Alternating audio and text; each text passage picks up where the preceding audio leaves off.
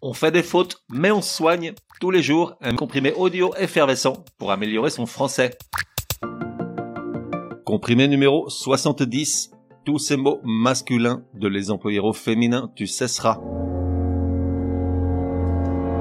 Alors, on a vu hier toute une série de mots féminins qu'on emploie souvent par erreur au masculin. Aujourd'hui, faisons donc l'exercice inverse et voyons tous ces mots masculins qu'on emploie indûment au féminin.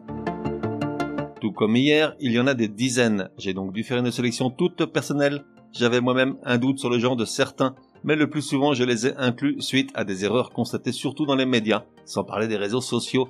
Alors les voici, les voilà, tralala. Évangile. Oui, je sais curieux choix pour commencer, c'est quand même pas un mot qu'on utilise au quotidien, à moins d'être au séminaire. Et pourtant, il n'est pas rare de le voir écrit au féminin. Erreur, on dit un évangile. Dans la même ligne, mausolée est masculin même s'il se termine par e.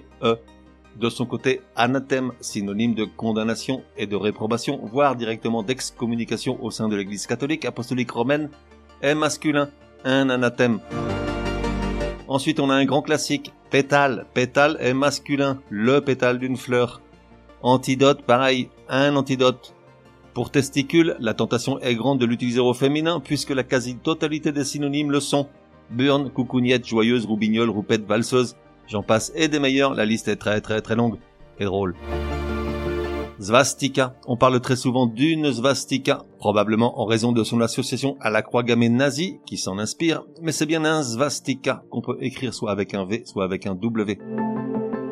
Astérisque, masculin. Termite, masculin. Cerne, masculin. Élastique, masculin. Hémisphère, masculin. Entracte, masculin.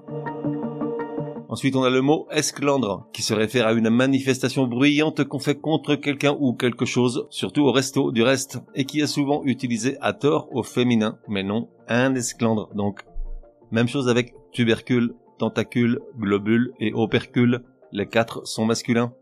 Augure, probablement parce qu'on l'utilise surtout dans l'expression oiseau de mauvaise augure, avec la liaison mauvaise augure, on a tendance à considérer augure comme étant un mot féminin, mais ce n'est pas le cas. Girofle masculin, apogée masculin malgré la terminaison en e, e. Armistice masculin, l'amiante est masculin, de même que le mot effluve, même si au pluriel on a un mal de chien à ne pas accorder l'adjectif qui le suit au féminin, comme dans des effluves nauséabondes. Non, l'accord correct est des effluves nauséabonds, au NDS. Alter est masculin, décombre est masculin, du reste au pluriel uniquement. On dit des décombres. Équinoxe est masculin, de même que antipode. Enfin, le mot viscère, synonyme d'entraille ou de tripe, est masculin. Il est possible que je ne t'ai rien appris. Dans ce cas, tu es très très fort. Chapeau bas. Il faudrait que je te présente Poupette, la correctrice de ce podcast.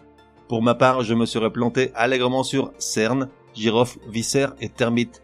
Et j'aurais longuement hésité sur svastika. Résumé du comprimé numéro 70. Pour que ça rentre, Comment cesser d'employer au féminin tous ces mots qui sont masculins? Tout comme hier avec les mots féminins qu'on utilise indûment au masculin, il n'y a pas d'autre solution que de les apprendre par cœur, et plus difficile encore, de les retenir. Voici donc la liste de tous ces mots utilisés dans le comprimé, tous sans exception sont des noms masculins. Évangile, mausolée, anathème, pétale, antidote, testicule, svastika, astérisque, termite, cerne, élastique, hémisphère, entracte, esclandre, tubercule, tentacule, globule, opercule, augure, girofle, apogée, armistice, amiante, effluve, alter, décombre, toujours au pluriel, équinoxe, antipode, viscère.